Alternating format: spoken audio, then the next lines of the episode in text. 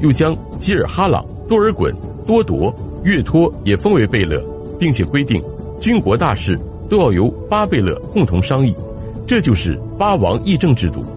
一千六百二十六年，努尔哈赤突然去世，后金政权面临着生死拐点，或是像历史上的那些割据小朝廷那样亡于内讧，又或是在努尔哈赤留下的基业上继续开拓。八贝勒中辈分最小的岳托劝说父亲代善拥立四贝勒皇太极，代善欣然同意。经由代善提议，诸贝勒推举时年三十五岁的皇太极为新任大汗。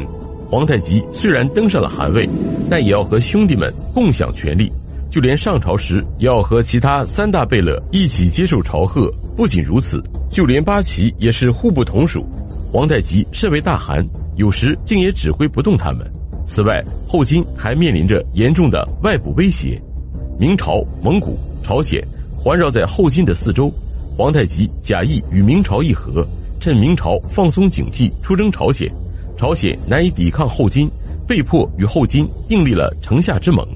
朝鲜仍是明朝的藩属国，但是每年都要向后金支付岁币。暂时打服了朝鲜以后，皇太极就气势汹汹地直奔锦州而去。一年前，努尔哈赤被袁崇焕打败，含恨而死。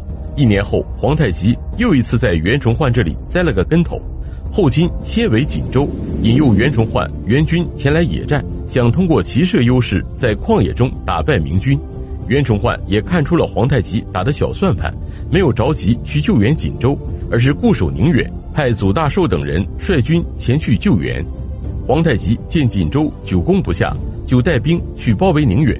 结果在明军的炮火、箭矢之下，后金死伤惨重，皇太极只好撤回沈阳，开始逐步解决后金的内部问题。为了加强君主专制，皇太极重用汉臣，翻译汉文典籍，仿照中原制度设立官署，设立负责八旗事务的官。